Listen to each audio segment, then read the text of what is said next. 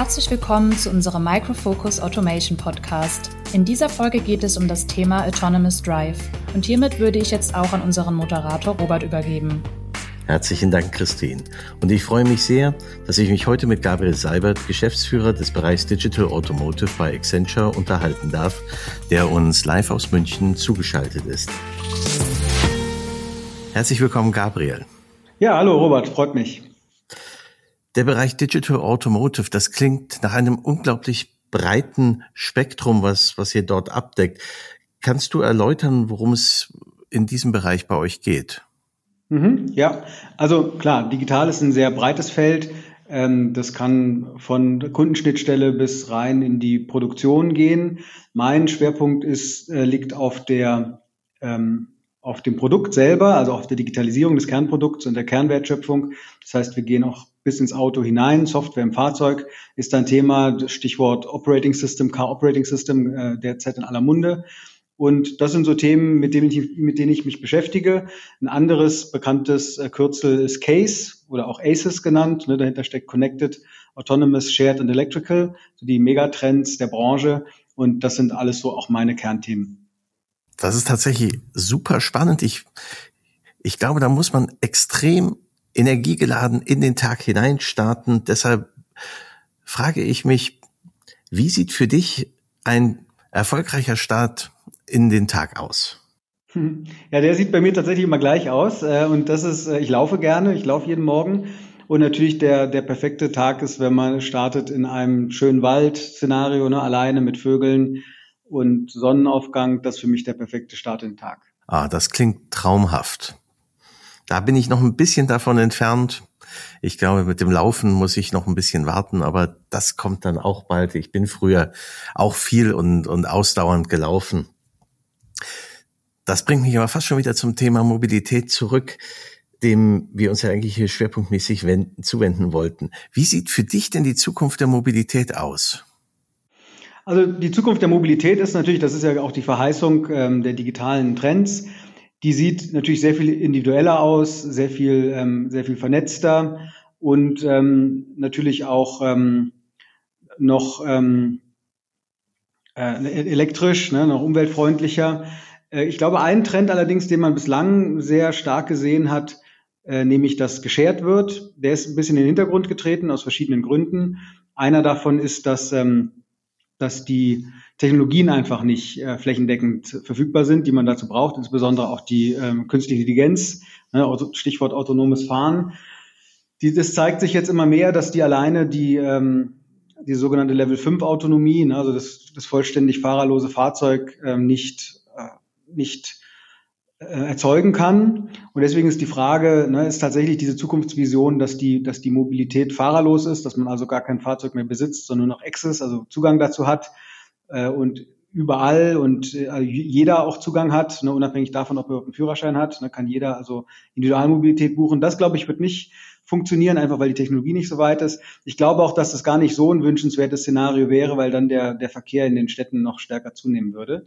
Ähm, ne, weil natürlich der öffentliche Personennahverkehr da so gesehen effizienter ist. Aber natürlich wird die, und da arbeiten auch die alle die Automobilhersteller dran, Tech-Companies, äh, Zulieferer, Natürlich wird die sehr viel vernetzter und intelligenter sein. Das heißt, ähm, Mobilität wird aufeinander abgestimmt sein und sie wird auch tatsächlich mit einer Intelligenz ausgestattet sein. Das heißt, sie wird personalisiert sein, wird wissen, was, mein, was meine Bedürfnisse sind, meine Mobilitätsbedürfnisse und wird das versuchen, so weit wie möglich zu antizipieren.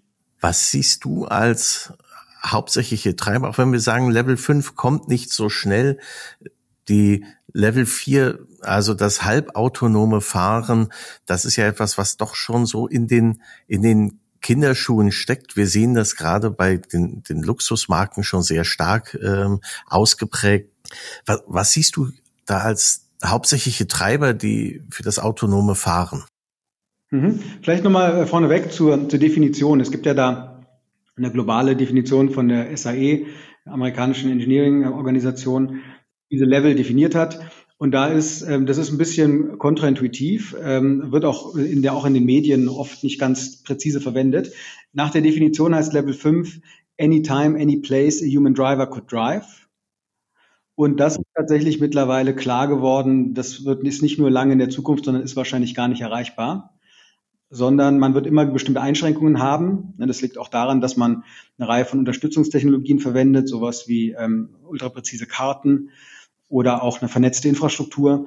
Und das wird halt einfach nicht überall gegeben sein. Man braucht aber diese Redundanz, ne, allein die sozusagen die, die ähm, sogenannte Computer Vision, also die, die Wahrnehmung des Fahrzeugs alleine reicht nicht aus, sondern man braucht zwei Quellen, zum Beispiel wenn irgendwie eine rote Ampel erkannt wird, dann soll das idealerweise die Infrastruktur melden, dass die Ampel rot ist und das Fahrzeug erkennen. Und wenn es zweimal übereinpasst, dann ne, kann man sich relativ sicher sein, dass die Ampel auch tatsächlich da steht und rot ist.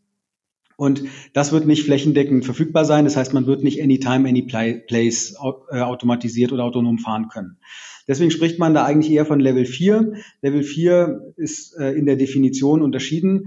Da, heißt es dann einfach relativ lapidar in der, in der Definition may or may not have a human driver ähm, was aus meiner Sicht ein entscheidender Unterschied ist, ne, ob man einen Human Driver hat oder nicht. Aber dieser entscheidende Sprung wird durch die Level nicht abgebildet, der passiert innerhalb von Level 4. Deswegen sind sogenannte Robotaxis, also auch was, was gerade, was gerade Waymo jetzt gelauncht hat, ähm, auch driverless, ne? driverless Robotaxis ist der Definition nach Level 4 und ist halt auch an den Geofence gebunden, das heißt damit ähm, nicht anytime, any place. Und man, ähm, man spricht da von sogenannten ODDs, Operational Design Domains, die die jeweilige Fahrsituation dann definieren. Und das, da kann zum Beispiel Wetter dazu gehören oder, oder Tageslicht äh, oder andere Straßenbedingungen oder sowas, ne? oder auch der Anwendungsfall, äh, die Komplexität des Anwendungsfalls, zum Beispiel auch Geschwindigkeit, der Komplexität der, der Umgebung und so weiter. Und diese ODDs, also Operational Design Domains, werden sehr stark jetzt in nächster, in nächster Zeit die, ähm, die Diskussion äh, dominieren. Und die Frage ist halt, in welchen ODDs äh, können wir automatisiert oder hochautomatisiert fahren oder auch fahr fahrerlos fahren. Und ähm, so ODDs, über die man sehr viel spricht, ist zum Beispiel Automated Valet Parking, ne, dass sich das Fahrzeug alleine einparkt und auch wieder ähm, aus dem Park, Fahr, äh, zum Beispiel aus dem Parkhaus oder einem Parkplatz ähm, alleine wieder dann zu einem bestimmten Ort kommt, fahrerlos, aber natürlich in Schrittgeschwindigkeit und bis maximal 12 kmh. Das ist so eine ähm, so eine Design-Domain, die man relativ gut beherrschen kann. Ne, deswegen wird da relativ viel Fortschritt jetzt in der nächsten Zeit erzielt werden, auch viel Investitionen reinfließen. Der andere große Use Case ist natürlich das Fahren, äh, also das äh, sozusagen hochautomatisierte, hochautomatisierte Fahren auf der Autobahn. Das heißt ohne, ohne menschlichen Eingriff, so lange wie möglich. Das wird jetzt auch gesetzlich in Deutschland zum Beispiel ermöglicht, allerdings nur bis 60 km/h. Das heißt, in so Stop-and-Go-Verkehr darüber hinaus nicht. Da muss der Fahrer regelmäßig irgendwie bestätigen, dass er, dass er, ähm, dass er den äh, das Verkehrsgeschehen überwacht und jederzeit eingreifen kann. Aber in der, ne, in der, äh, in diesem Umfeld werden Dinge kommen. Das, dieses Valley Parking wäre zum Beispiel der Definition nach ein Level 4 Use Case. Das, das Fahren auf der Autobahn ist sogenannte Level 3. Also dann äh, kann der Fahrer sich abwenden, kann arbeiten, kann einen Film gucken sogar, muss aber jederzeit in der Lage sein, wieder den, das, das Fahr Fahrzeug zu übernehmen. Mhm. Tatsächlich habe ich das, äh, das, was du eben mit dem Autonomous Drive da gemeint hast, also im Fahren auf der Autobahn, das hatte ich jetzt nur bisher in einem Video gesehen.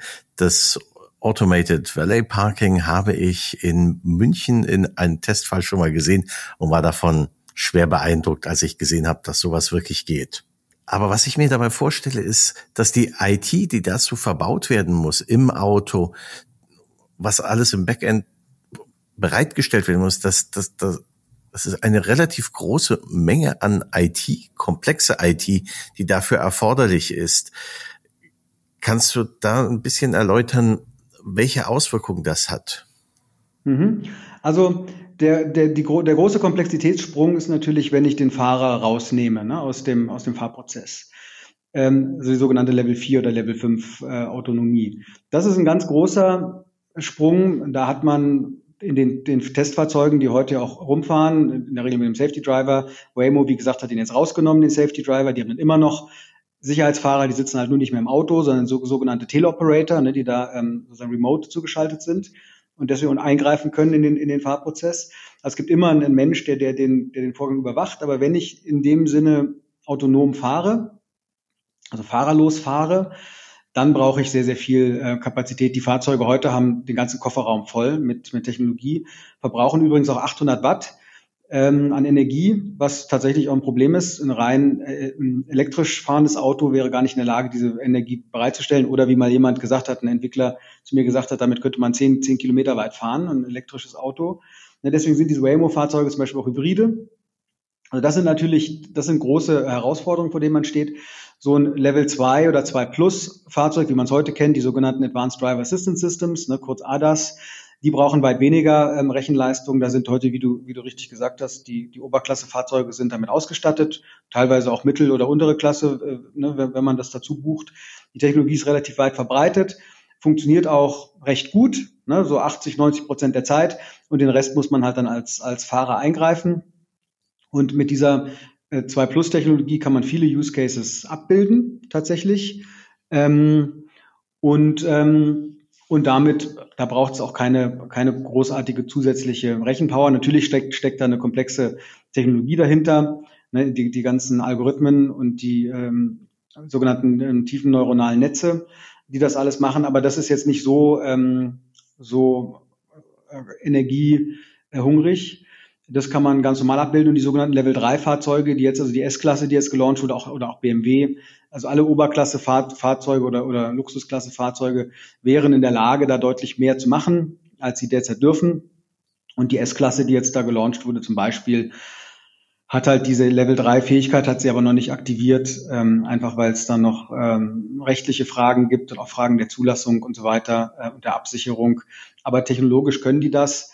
Und wenn man die, die Operational Design Domains limitiert, ne, also die, das Umfeld, in dem es, in dem es ähm, sicher, sicher funktionieren kann, dann ist es heute mit der Technik definitiv möglich. Das klingt immer noch nach einem sehr komplexen Vorhaben, da die IT in das Auto zu bringen, beziehungsweise um die, um das Auto herum zu basteln, äh, eventuell in die Cloud. Zum Abschluss würde ich dich gerne noch eine Frage stellen. Das heißt immer, man soll den Wandel gestalten.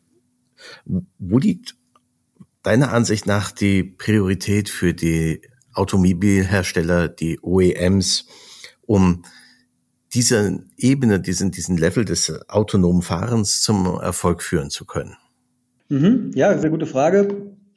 Ähm, ich glaube, die, die Automobilhersteller haben die, die Lage strategisch sehr gut erkannt. Also das ist, glaube ich, nicht, also an, an, an Information oder Einsicht mangelt es nicht.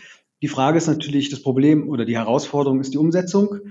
Und bislang hat man, hatte hatten eigentlich alle Automobilhersteller in ihrer Strategie formuliert, sie wollen ein Mobility Service Provider werden, also weg vom reinen Produkthersteller zu einem Serviceanbieter.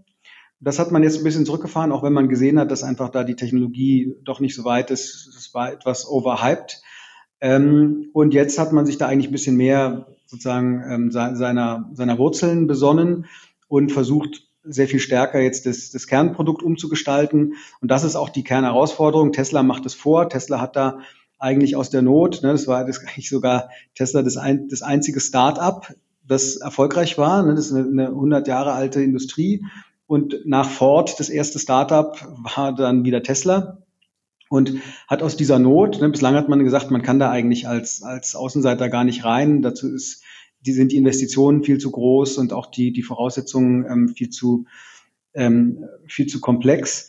Und das hat halt Tesla gezeigt, dass es geht und hat sich halt aus dieser Not, dass sie, dass sie neu starten mussten, eine Tugend gemacht und haben dieses Greenfield, wie man so schön sagt, also die grüne Wiese, genutzt, um Prozesse ganz anders zu denken, um das Fahrzeug rund um die Software herumzubauen, ne, nicht die Software in das Produkt reinzubauen, sondern das Produkt um die Software zu gestalten, sehr, sehr viel, sehr, sehr viel stärker sozusagen consumer-driven, wie man so schön sagt, also auf den Anwender fokussiert. Ähm, und das sind auch die Dinge, die halt die Automobilhersteller jetzt in ihrem sehr viel komplexeren Umfeld, das ist sogenannte Brownfield, ne, sie können halt nicht einfach jetzt frei gestalten, sondern müssen umbauen. Das ist ein extrem komplexer Prozess. Sie müssen äh, Software getrieben werden. Ne? Das Stichwort heißt Software Defined Car. Und ähm, das macht halt Tesla vor.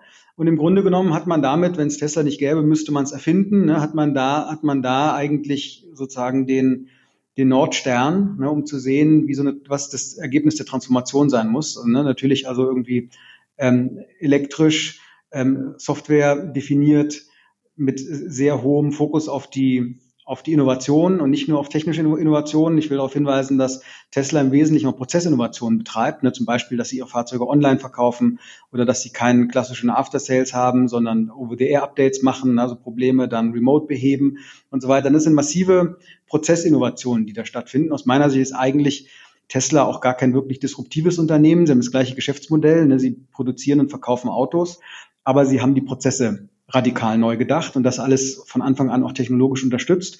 Und das sozusagen nachzubilden in den sehr viel komplexeren ähm, Umgebungen, die so ein OEM heute bei sich vorfindet, das ist äh, die Herausforderung, vor der sie stehen. Aber sie haben das alles erkannt, haben auch ihre Organisation entsprechend angepasst und, und ähm, äh, auch die Programme gestartet, die Investitionen umgelenkt. Also alles das läuft, aber man muss es jetzt halt auch noch machen und das ist eine massive äh, operative Transformation und die muss jetzt gemeistert werden. Eine massive operative Transformation.